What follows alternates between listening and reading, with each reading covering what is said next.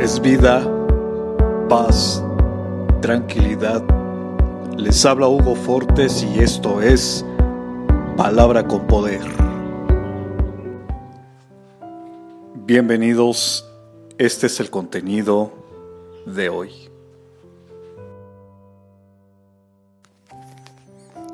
Lo importante es que reconozcan a Dios como único Rey y que hagan lo que Él les pide.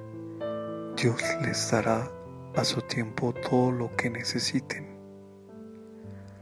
Así que no se preocupen por lo que pasará mañana. Ya tendrán tiempo para eso.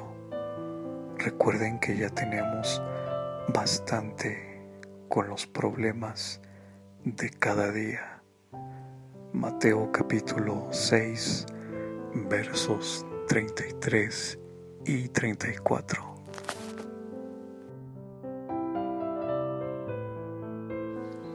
Comparte, será chévere.